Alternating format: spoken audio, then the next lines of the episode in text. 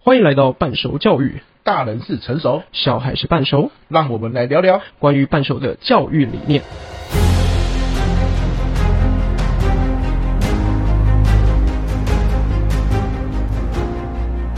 耶、欢迎再回到半熟教育。大家好，我是培佑。我是何轩，哇，听说何轩在国庆连假的时候不得了啊，花大时间、花大钱去学了一门课。有，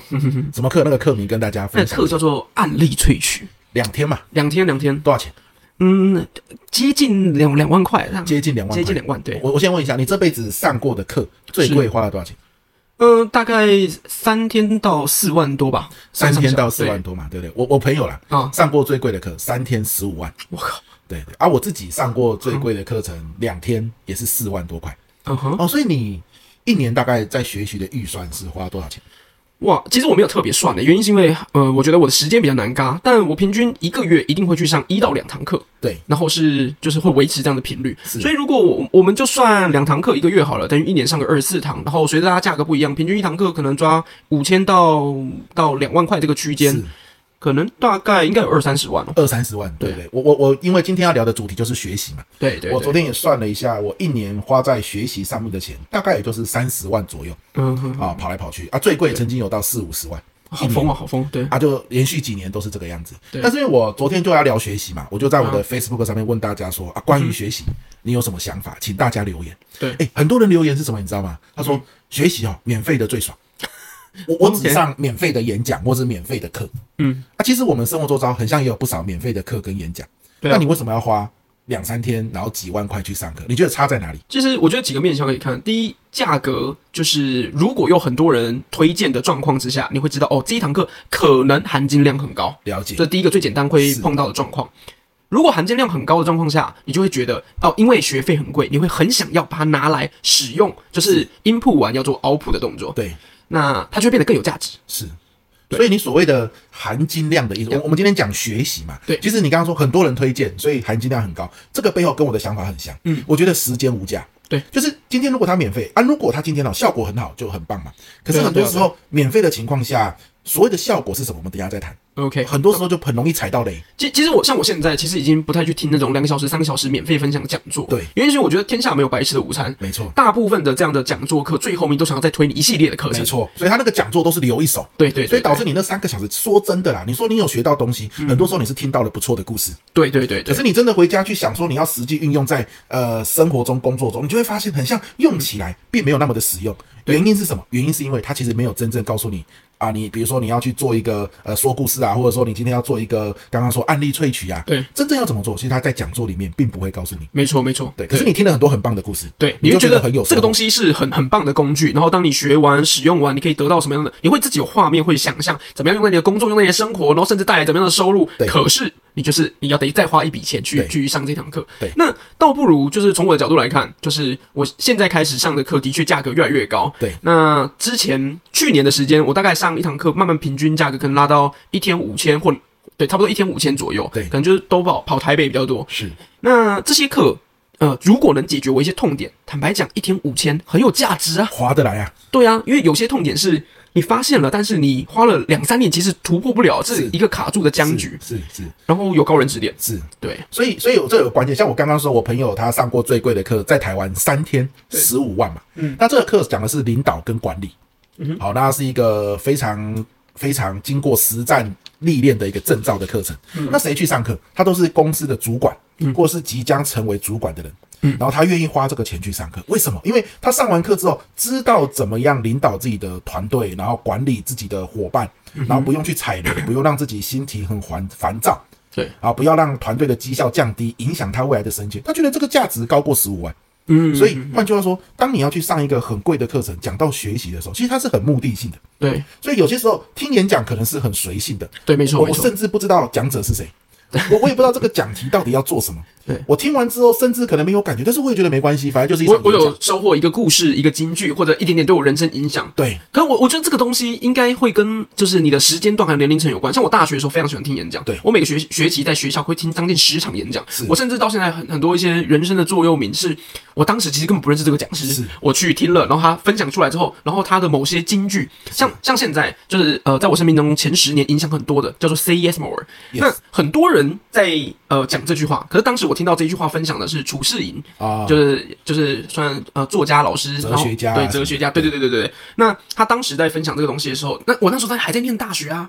那对我来讲，人生就有很大的轨迹变化。是对，因嗯为对我对我做很多事，我就开始哎尝试着 say yes more。 yes，所以他一定是讲了一个故事，对然后带出这个观念啊。你去听演讲，你抓到这个概念就觉得很棒了。对对对对对所对以我们反过来说，可能那个时候我对在讲，你还在探索阶段，对，没错，对没你什错，么都还在努力探索中，角色定位还没有很明显的时候，多听演讲，多多去有新的火花是很重要的。对，进步是很重要的。是是是嗯是。可是当你的角色很明确之后，真的不要害怕花钱去学习。没错，因为你必须要时间，我们讲最宝贵，因为你你你可以在一天里面赚呃你无比想象多的钱，但是你一天就是二十四小时，是不可能去改变这件事情是。那一堂课，其实我有上过那种演讲课，虽然不是不是我，是然后呃我身边同不我不认识的学员上到一半然后走人的，我想说哇，这个不只是对讲师一个很大的挑战以外，那个人我觉得他站起来转身走人，其实也是一个很大心理的因素。对因为他在做断舍离，是他觉得这一堂课，呃，我大概都知道，也不一定是这个老师讲不好哦，他就只是对对那个人来讲，可能呃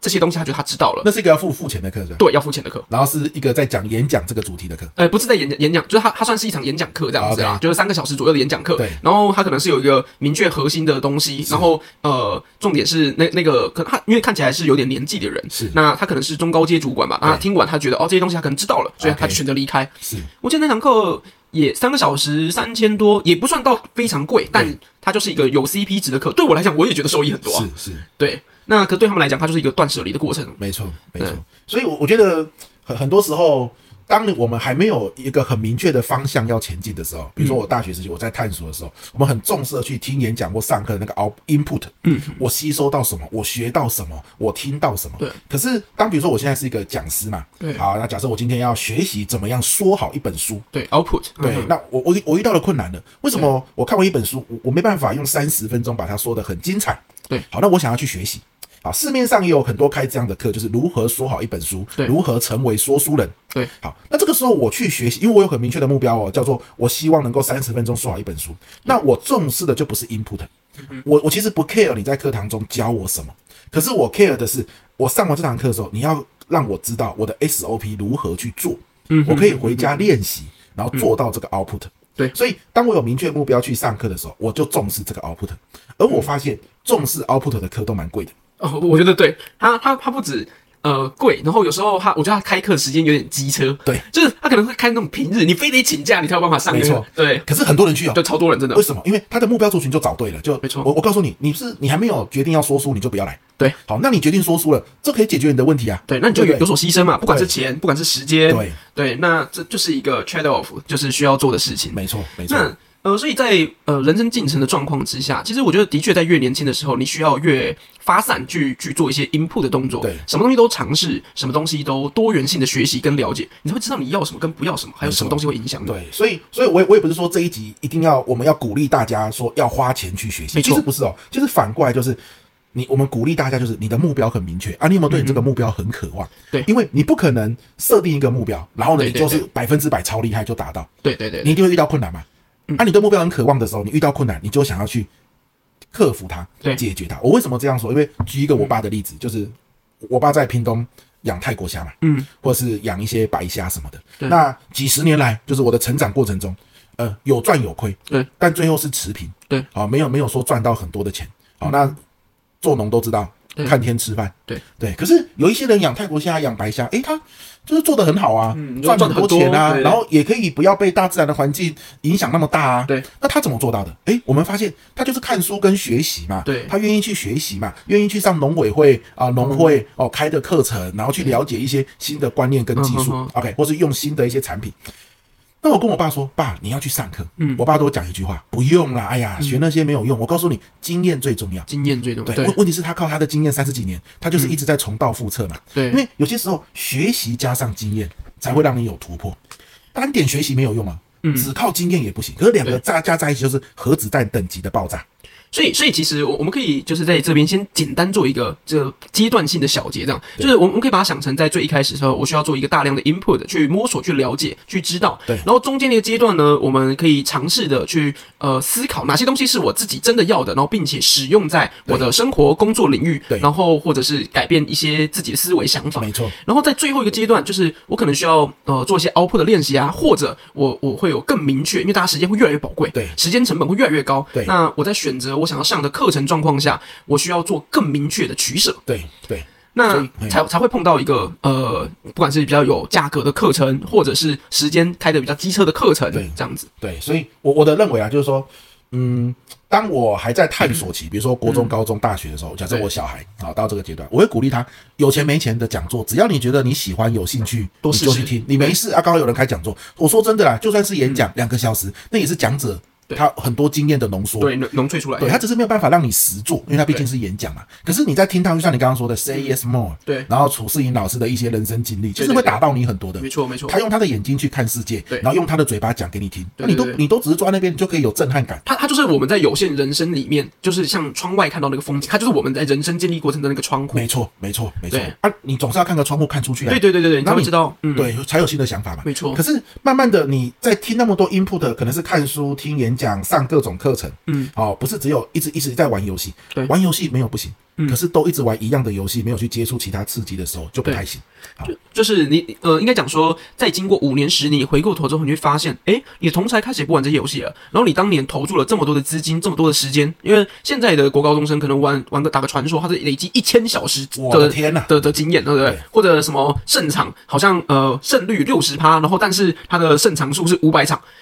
算六十趴，那就破千场了。对对对所以我是觉得说，其实玩游戏没有不好，你但是你一千小时，要不然你九百个小时玩游戏，对，一百个小时去听听看这些讲座，对对对对嗯或者是课程，或者是读书，都是透过别人的眼睛看世界。但是慢慢的你会发现，当你有一个明确的角色，有一个目标，嗯对想要去追求的时候啊，我随便举个荒谬的例子，嗯，我儿子嘛，他现在的目标是想要当忍者。嗯，有一天有一个人开忍者工作坊的时候，嗯，我就会很鼓励他，假设很明确咯，那他要不要参加？就像刚刚何轩说的，嗯，大家是给了什么样的 feedback 参加过的人，然后你参加完会有什么样明确的产出，对能够让你去做。我我觉得这就是当你有目标的时候，你可以去关注的。嗯，那这个都要很多的钱，因为对这个老师他要把他东西变成 SOP 化是很不容易的一件事。没错而且在工作坊里面让你去练习，练习也要设计，这个也是很不容易的事。工作坊结束，他一定会要你交作业，嗯这个作业他要花时间改跟给你回馈，也是不容易的事。对而这个东西就是值那个钱。对啊，对啊，对啊，所以整体累积起来，呃，我们会看成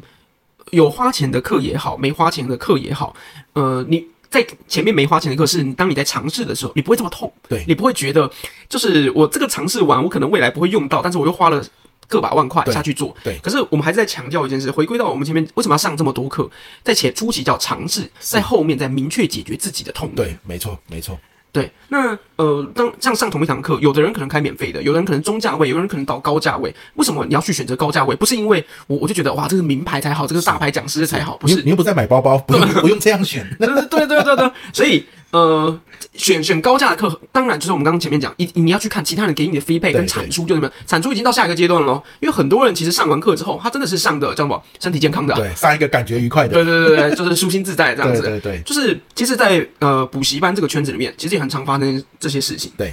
呃，像我自己的补习班，我们定的价位其实算算中高价位了。对对，一般补习班来说，我们可能是呃一点五到两倍啊、甚至二点五倍的价格。那为什么会这样做？原因是因为我很认真在结构我的课程啊是，并且我希望每一个来的学生他都知道自己在干嘛，不是家长觉得哦，我觉得我小孩好像不行，我要丢补习班了，所以你就去上个课。对哦，那真的是就是补身体健康的。对对啊，那呃，所以回回到我们在讲课程的状况下，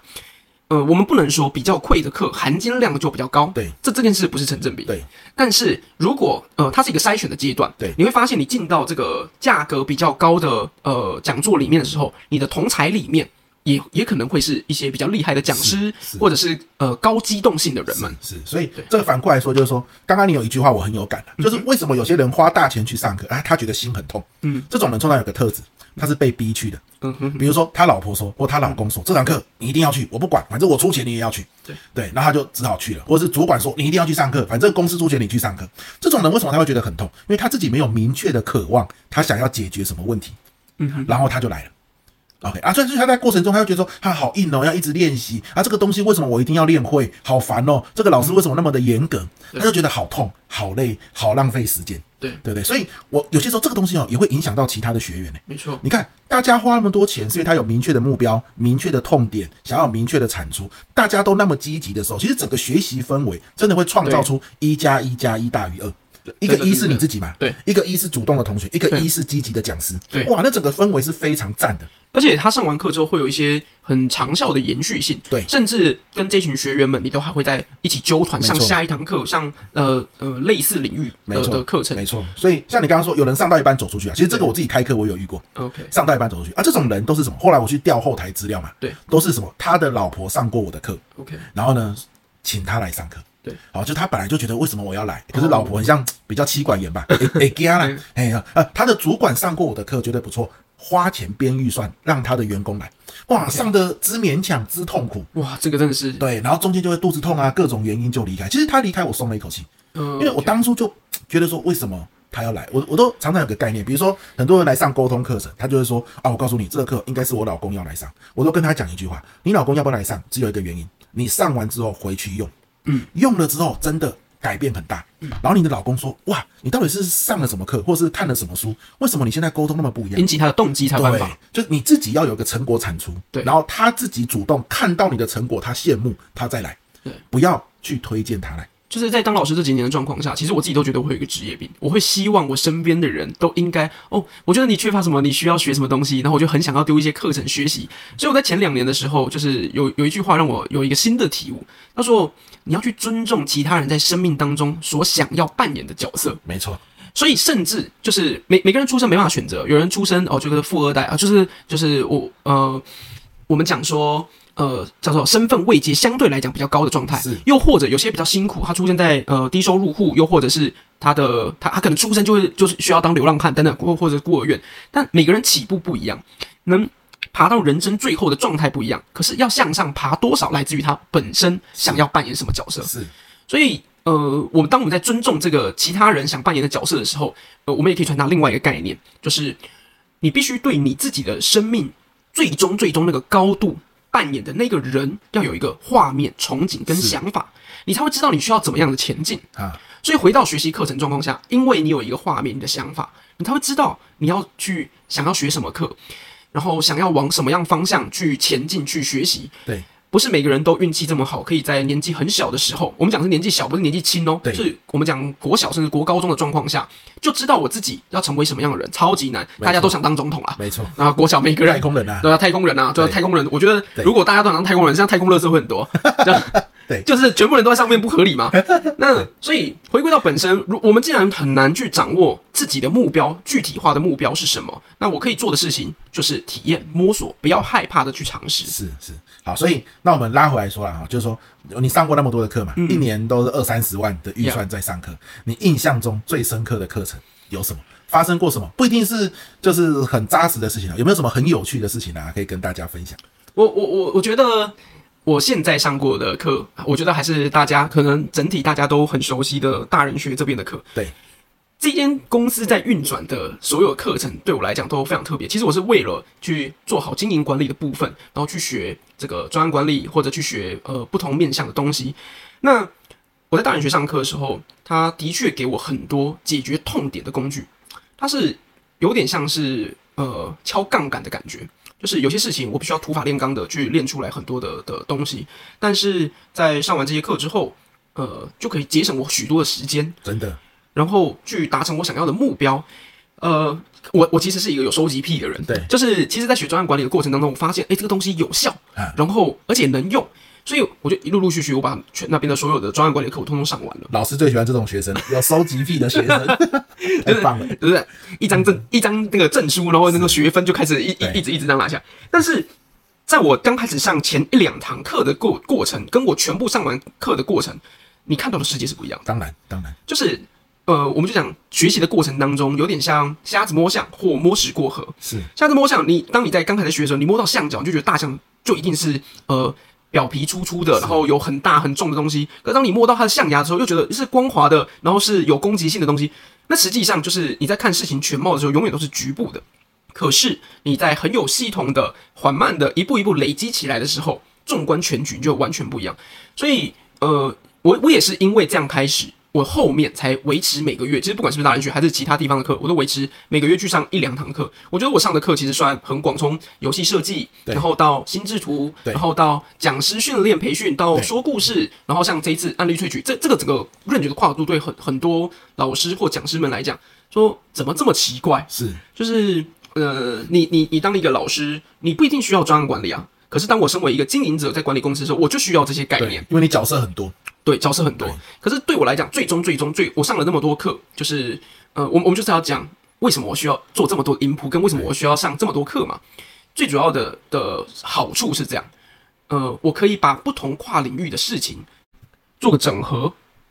那这个概念是，呃，有点像，如果我今天是物理老师，我要教到成为台湾教书的前百分之一，很不容易。对但是如果我做到前百分之三十或百分之二十，就 PR 七十、PR 八十的状况，可能只有一个机会的。是的，那我同时在教育这件事情做到百分 PR 七十、PR 八十状况。那如果我们都说是呃前百分之二十好了，零点二啊这样的状况，零点二乘零点二，那我可能就是呃物理教育圈的前百分之四 OK 啊，大大概是这样的概念。所以呃，全部东西学一学之后，你是可以做整合。就好像我接下来想做的事情呢，是把专案跟小朋友的读书计划学习下去做个整合。没错，那它可能就不一定是一般老师做得到的事情，或一般的 PM 专案管理师可以做到的事情。这就是眼界打开了，其实可能性就多了。没错，对，这个跟我们学历史是蛮像的。就真的哦、对啊，因为你知道我们以前我读历史系的时候，老师就说嘛，为什么有些东西哦，有些人看起来很有价值，有些人就觉得视它如粪土。嗯，那是因为你的眼界有没有开到那里？嗯，哦，你你眼界宽广了，看的东西多了，好、一些。人家觉得没用的东西，对你来说，你就觉得看到了机会跟可能性，这就是你刚刚在讲的嘛。对对对对对对对。啊，所以为什么要学历史？就是诶，我们的眼界哦，不一定只有看附近的东西呢。我们的眼界如果可以把时间也拉进来，对哇，你古人做了什么东西，其实就开了你的眼界。嗯，好，这个眼界一打开，其实你看更多你现在看到的东西，可能性就增加了。那、其实学习也是一样的道理。对，所以这件事情就回归到为什么我要花这么多的时间持续的在 input，或者花这么贵的钱去上课，然后甚至在大家放连假四天，其实像我自己，我是把补习班的课全部都调在十月十号，对所以我十月十号，昨天、前天啊，超级痛苦，原则上，你这四天没放假吧？呃，就有有休一天啦，就休半天而已吧，啊这样子，对吧、那因为我上连续上两天的去学两天的课嘛，对然后加上一整天自己上课嘛，对，然后啊有一天你不是还去跟什么密室的开哦对会？开会，对，因为现在要盖密室嘛，对，还所要以盖密室， 多扯！这个太多元性了吧？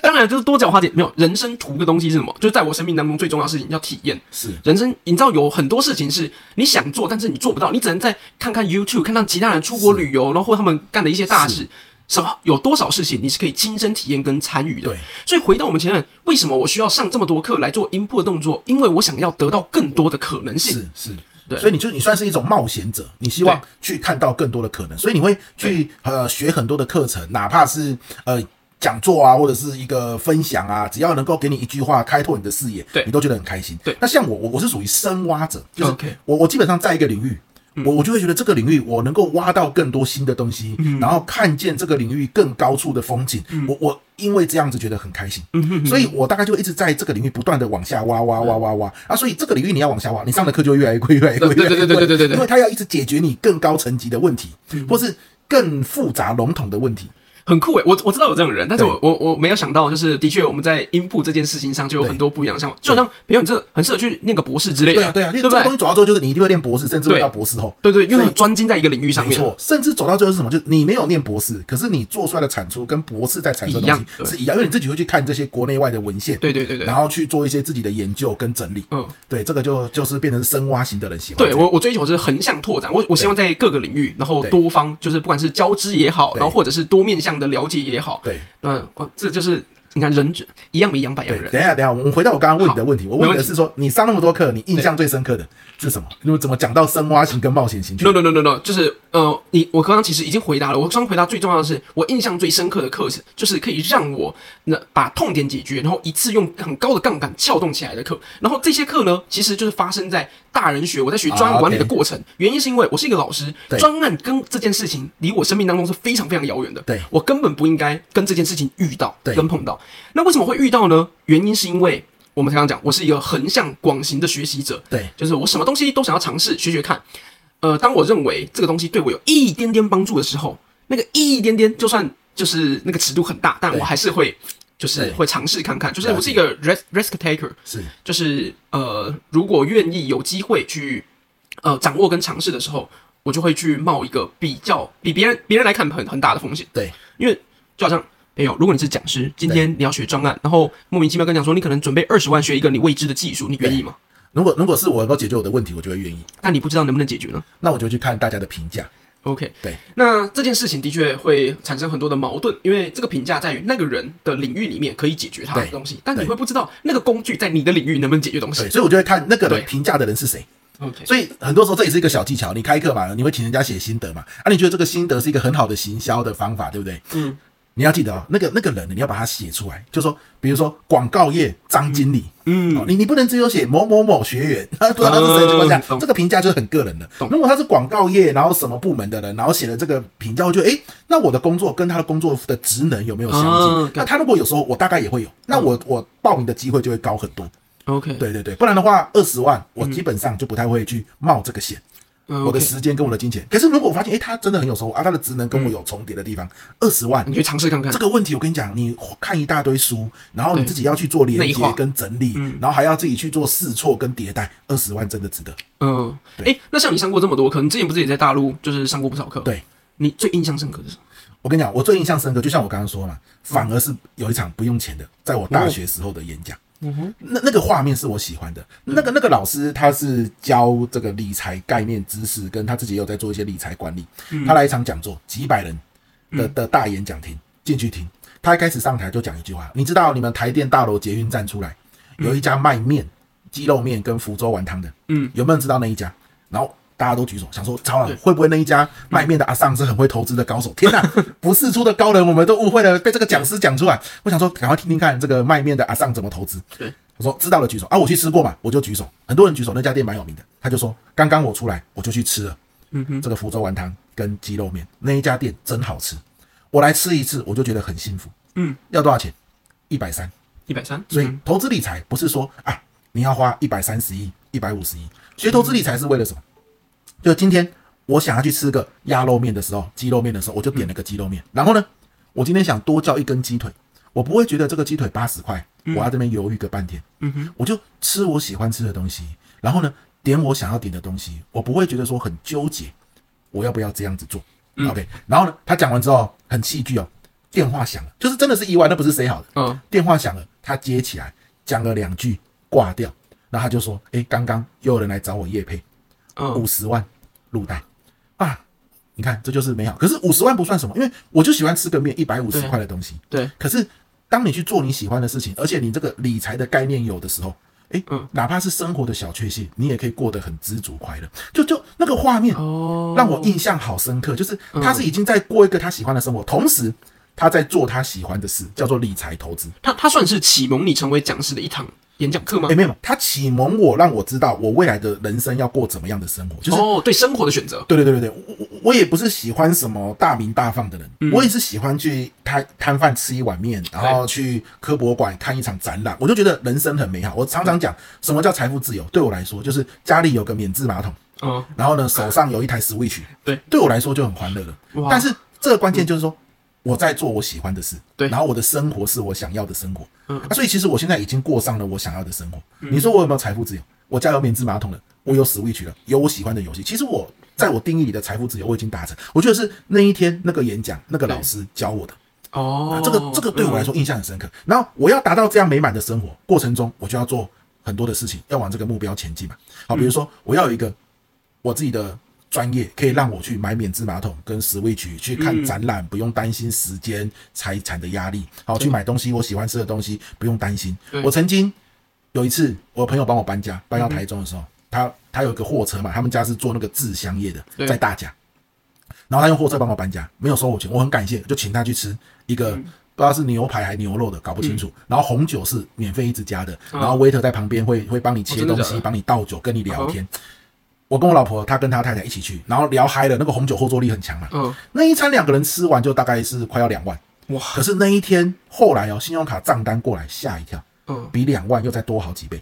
就是你喝懵了，你知道吗？嗯那个牛舌随便乱点，对东西随便乱点就。是我不知道跟几只牛垃圾过这对样。对对，可是我们觉得很开心。当然啦，红酒不应该喝那么多啦，原来红酒断片那么恐怖啊嗯哦。 对，可是我的意思就是说，这就是一种我想要的一个生活状态，是那个老师教我的，就是朋友嘛，嗯对开对对对心。那你说多少钱？说真的啦，我们付得起，那就付，对对对对就对，开心就就好，是有一个弹性选择的，在一个可以容许的限度之内，对自由，对，然后我要达到这个美满的画面，那我我现在的工作就是讲师嘛。对那有些人可能达到这个美满的画面，他可能是做专案经理，maybe 对每个人角色不一样。对那我在做讲师这件事情的时候，就遇到很多问题。那这个时候就是后续我去参加工作坊啊，去学习，因为我要把当讲师遇到的困难跟痛点困要境对解解决决掉。可嗯是最后我要的是这个美满的生活，所以一切源头都是我大二的时候去听了这个老师的演讲，而这个老师嗯他叫什么名字？他是谁？我他甚至长什么样子，身材是扁是圆，头发是秃嗯是茂密，我全部都忘记了。哦，OK，嗯，可是这句话我记得有够清楚。那那我那我要再分享一个，就是我刚才讲，就是我在呃大学听演讲，就是对楚世英他在楚世英老师在描述 Say Yes More，其实这个 Say Yes More 不是他的故事，是也不能讲说不是他的故事，是他在转述另外一个故事这样子。他那时候其实这为什么这句话就是印在我生命当中这这么久，然后跟呃这么有后坐力，其实就比较像你刚刚讲的，就是呃我刚原本以为你的问题是我在 input 的过程当中哪些点对我带来有更大的注意，大概这种感觉对印象深刻，然后有更大的注意。那可是如果是生命轨迹变化状况下，呃，我觉得 Say Yes More 这个故事其实很值得分享给大家听对听，看。好，说来听听，说来听听。呃，我觉得楚信老师他当初在讲这件事情的时候，制造一个很大很大的悬念。是他在开场的前二十分钟的时候就分享了，他说在这这段时间，他可能到了很多组织，然后或者到了一些可能呃柬埔寨或者一些比较呃深入呃偏僻的地方下去做服务。然后在一个机缘巧合的状况下呢，他跟一个很有钱的富人下去，就是可能是采访，可能是聊天。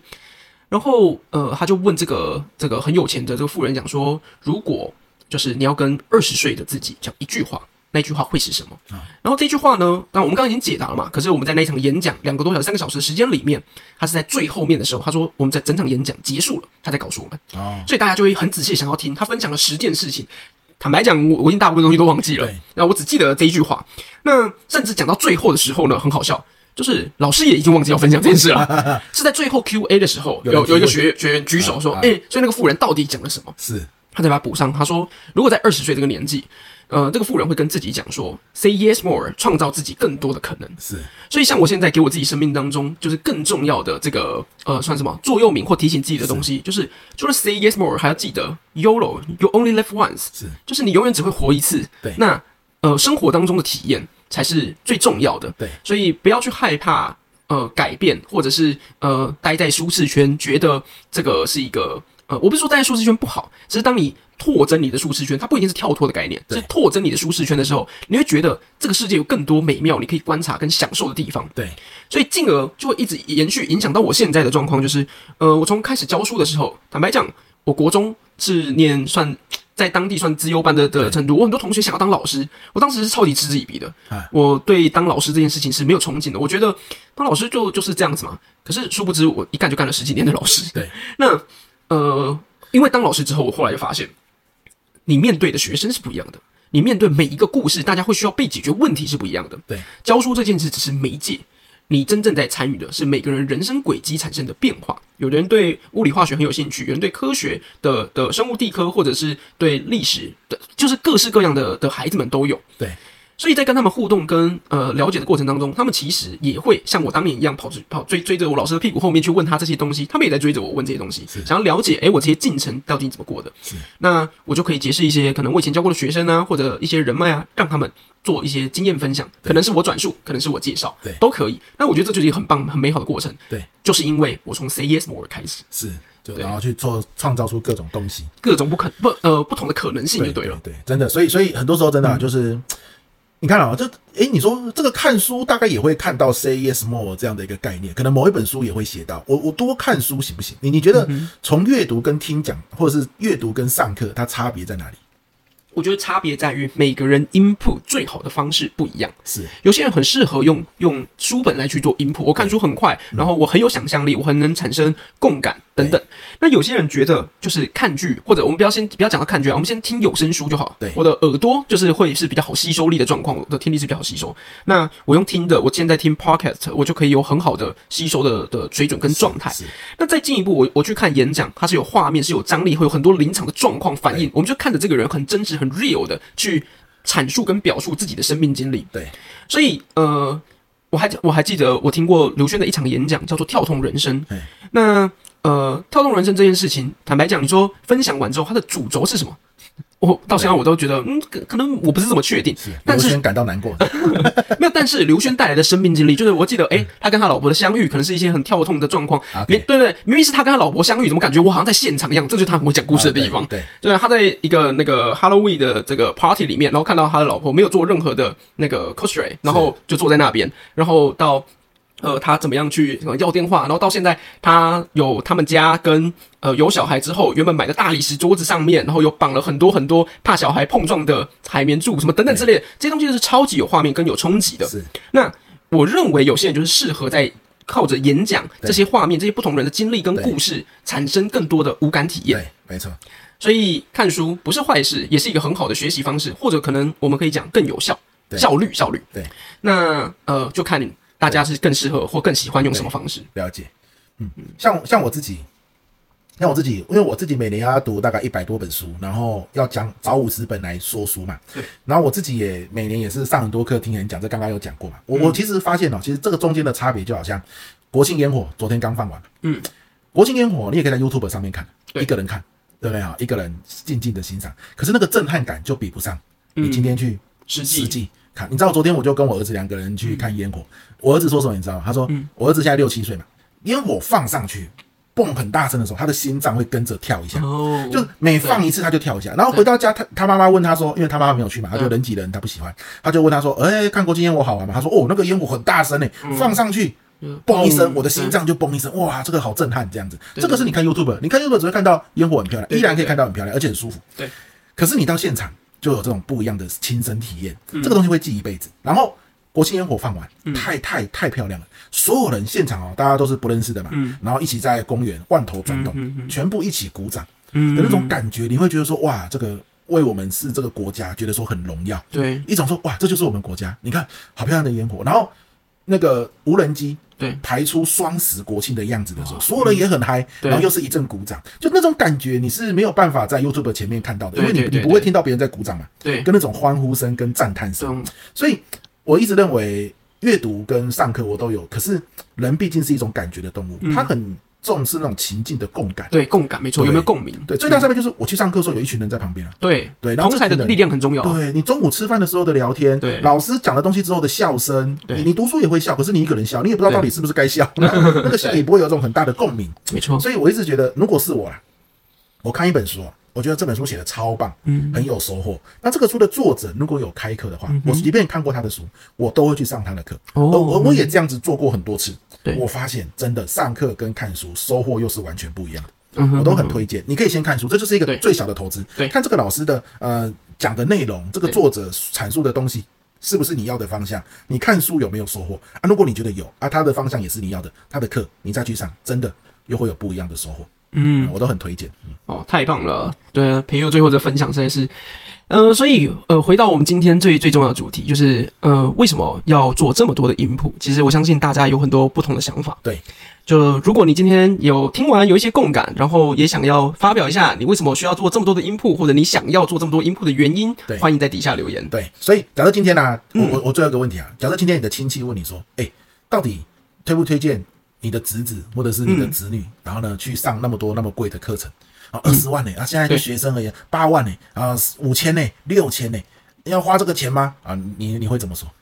Why not？ Why not？对，Say yes more，Say Say yes more 啊。那我的我如果是我，我会跟他说，如果他上这个课，他是有明确的目标的，嗯啊，那要付很多钱哦，几破千破万，他有明确的目标，Why 嗯 not？啊，这要有这个前提，对不对，不要不要是你逼去的，对啊，不要被逼的，你要自己主动、有兴趣、有动机的。对，你要问他说，诶，那你上完这个课之后，你希望产出什么？嗯啊，你你希望可以有什么改变？你希望解决什么问题？他能够说出个所以然，那你就不要价值评断了。对他如果说我上完这个之后，我会更希望我可以更好的剪片，对你不要跟他说剪片现在月考又不考对之类的，只要他对认为他有个明确的目的，他去上课，他会得到的边际效益绝对高过这个目的。没错没错可，能认识一群也喜欢剪片的人，可能变成一辈子的好朋友，对对不对？好，这个就是很棒的一件事情了。那至于演讲什么的，真的多听，图对嗯书馆有在办啊，学校有在办啊，真的、每多听一次，谁知道你的眼界会开到哪里去？那个想来就觉得可怕，对啊！你看，我们也是算在演讲里面认识的，真的没错，对，没错，对啊，你看我跟何轩认识也是我们去参加演讲，然后参加学习，然后嗯啊我参加加朋友的读书会，哎，读书会跟新书发表，嗯没错对对对，就很多很多的呃机会、畅所累积。我们也不是第一次见面之后，我们就决定哇，我们要来录没错 podcast 频道，没错我们也是持续的，然后慢慢累积起来。嗯啊，很多人说我要找到志趣相投的人不容易，其实你在学习的场合最容易找到。我也喜欢学这个，你也喜欢学这个啊，这个不叫做志 趣相投，不然什么叫志趣相投？没错，对不对？好，所以我觉得这一集到这边做这个收束蛮不错的。很好很好。好的好的如果大家有什么想留言的，欢迎在底下留言。 OK 啦，等待你们的留言喽。OK，那就祝福大家学习愉快。好今天到这边，我是何轩，我是培佑，大家拜拜。这一集的内容你们喜欢吗？最后，关于半熟教育，你有任何的想法或是想聊的话题，都可以寄信给我们哦。我们的信箱是 e o h b e 零九二八小老鼠 gmail.com，如果有任何业务合作的机会，也欢迎寄信给我们哦。大家拜拜